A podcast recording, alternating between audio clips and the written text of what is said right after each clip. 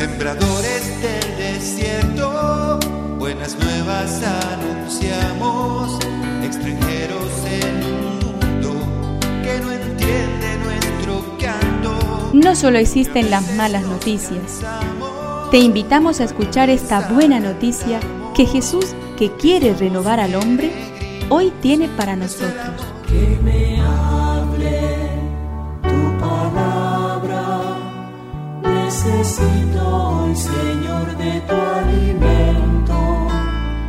Hoy en todo el mundo se escuchará esta palabra. Mateo 13 del 54 al 58.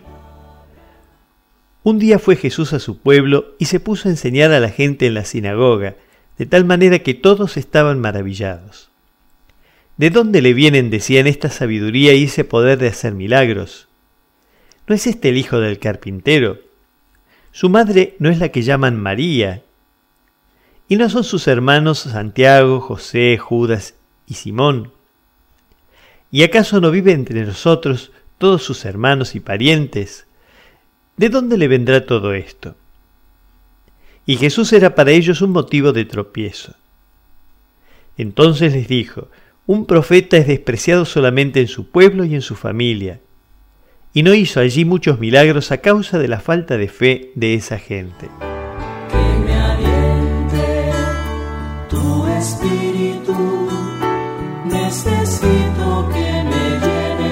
Valor.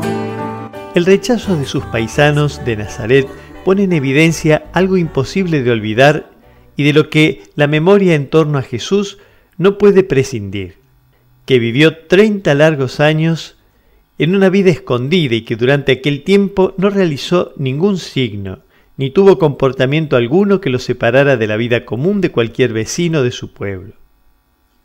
Verdaderamente, eres un Dios que te escondes, había anunciado Isaías. El Hijo del Hombre conoció por propia experiencia lo que es la normalidad cotidiana de nuestra vida, nuestras vidas corrientes y su monotonía.